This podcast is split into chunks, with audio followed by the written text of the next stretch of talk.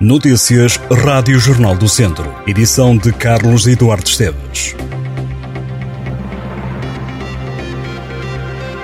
Foi assaltada mais uma igreja no Concílio de Vila Nova de Paiva. Na última noite foi roubada a igreja paroquial da sede do Concílio. É o terceiro furto em espaços religiosos no município paivense nos últimos dois dias.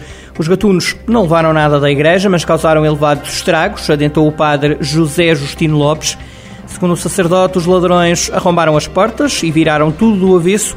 Andaram à procura do dinheiro, mas não encontraram nada. O caso já foi entregue à GNR, que passou pelo templo religioso para recolher provas. Na madrugada de ontem tinham sido visitadas pelos amigos do alheio as igrejas de Pendilha de Vila Nova à Coelheira, de onde também não foi levado nada. Já da Igreja Matriz de Castordeiro foi levada na noite de domingo a caixa de esmolas com 400 euros em dinheiro. Foram ainda furtados alguns objetos em ouro, entre eles um fio. A GNR já está a investigar.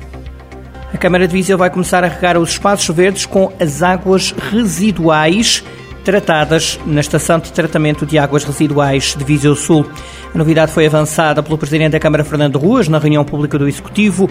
Durante a sessão, o autarca garantiu que esta operação deve arrancar rapidamente nas rotundas onde a rega foi cortada por ser usada água da companhia. Ruas revelou também que a Câmara vai avançar com uma candidatura para a aquisição de caminhões cisternas ao Fundo Ambiental, aproveitando assim a disponibilidade demonstrada pelo Secretário de Estado João Paulo Catarino, que esteve em Viseu no final da semana passada. O Presidente da Câmara de Viseu referiu ainda que é preciso controlar as perdas de água perante a situação de seca. Fernando Ruas deixou também um apelo aos serviços municipais para estarem atentos a este problema. Quanto à barragem de Fagil, o autarca revelou que a Albufeira tem água para mais três meses de abastecimento, isto se não chover entretanto. A Câmara assinou recentemente com a Agência Portuguesa do Ambiente uma adenda ao protocolo de colaboração técnica para a realização de estudos sobre o futuro da barragem. Viseu germinou pela primeira vez com uma cidade chinesa. A Câmara assinou com o município de Taiwan uma carta de intenção para o estabelecimento de uma relação amigável entre ambas as cidades e que prevê uma cooperação nas mais variadas áreas de governação municipal. Segundo a Câmara de Viseu, o acordo prevê o desenvolvimento de laços de amizade, entendimento e cooperação em áreas como a economia, o comércio, a ciência e a tecnologia, a cultura, a educação, o desporto, a saúde e os recursos humanos. Até à data, Viseu examinou com 10 cidades da Europa, África e América do Sul.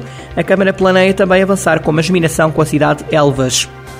Viseu 2001 e ABC de Nelas jogam a 17 de dezembro, a contar para a primeira fase da segunda divisão de futsal. Será na 13ª jornada. Até lá, ambos os clubes têm que fazer 11 jogos. Esta primeira fase da segunda divisão é feita este ano entre duas séries de 13 equipas cada. Viseu 2001 e ABC estão na Série A. Os clubes estão divididos de acordo com a zona geográfica. Sendo assim, como é número ímpar e apenas a uma volta, cada equipa terá uma jornada de folga. No caso do ABC de Nelas é logo a primeira, no caso do Viseu 2001 é a décima segunda, é que antecede o duelo com os nelenses. Recorde-se que o Viseu 2001 desceu na época passada e que o ABC de Nelas não conseguiu atingir o objetivo da subida à primeira.